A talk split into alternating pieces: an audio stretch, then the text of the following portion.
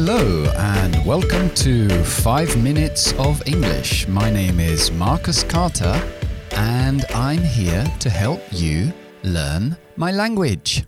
Ok, hoy toca pronunciación y vamos a ver la comparación entre dos vocales que para mí cuando se pronuncian bien, cambia mucho el nivel fonético de una persona si se pronuncia bien. Y son las dos I's en inglés, la I ah, latina, no la I griega, la I latina. Entonces, fonéticamente nosotros tenemos dos símbolos. Uno es como una I mayúscula y otro es como una I minúscula pero con dos puntitos después, que es la I larga. La primera, la I mayúscula que va sola, es la I, I, I, y el otro es I.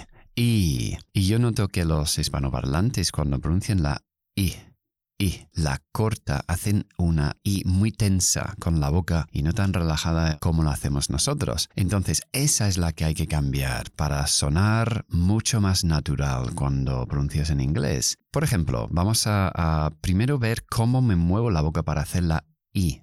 I. La lengua está bastante adelantada. I. Abro un poquito los labios. I i. I es un sonido corto, corto. I, i, como en la palabra it, it, o sit, sit, i, sit, sit, sit, no sit, sit. No es que no está la i sonido, la i con la, con la boca tensada, es sit, sit, it. Ok.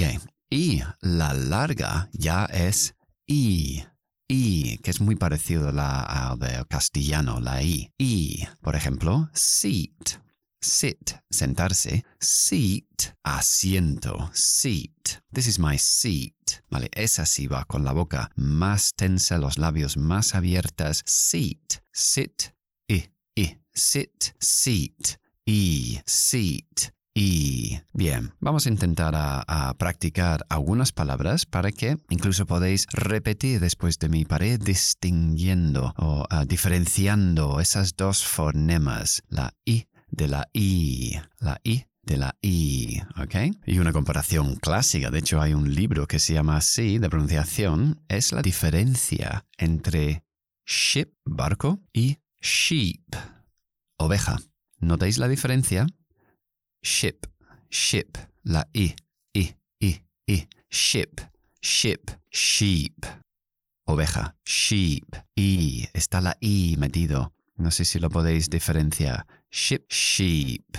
O otra diferencia que podemos hacer es his, su de él, his car, su coche, o his, es la contracción de he is o he has, his, his, i, his, his car, He's a journalist. Él es periodista. He's, ahí tengo la I. His, he's. Ship, sheep. Sit, seat. ¿Ok? Vale, pues eso yo recomendaría escuchar el podcast las veces que sea necesario hasta que eres capaz de diferenciarlo y intenta hacer un esfuerzo, make an effort, para ir cambiando sobre todo la I corta en todas esas palabras en inglés cuando utilizas, sé consciente de lo que estás diciendo y intenta ir cambiando eso y haciéndolo un poco más hacia el sonido nativo. Y os aseguro que suena muy diferente. A veces oigo personas que hablan inglés súper bien, tienen muy buen nivel de inglés, mucha soltura, mucha, mucha comprensión, pero tienen un acento muy español cuando hablan por pequeñas cosas como la I no lo pronuncia bien o su R no están, todavía están diciendo red cuando deberían decir red, cosas así y con unos pequeños fine tuning, pequeños eh, afinar un poquito algunos sonidos cambia totalmente tanto tu pronunciación como tu comprensión. Ok, y es la hora del idioma del día. El idioma hoy es otro de animales que me gustan tanto.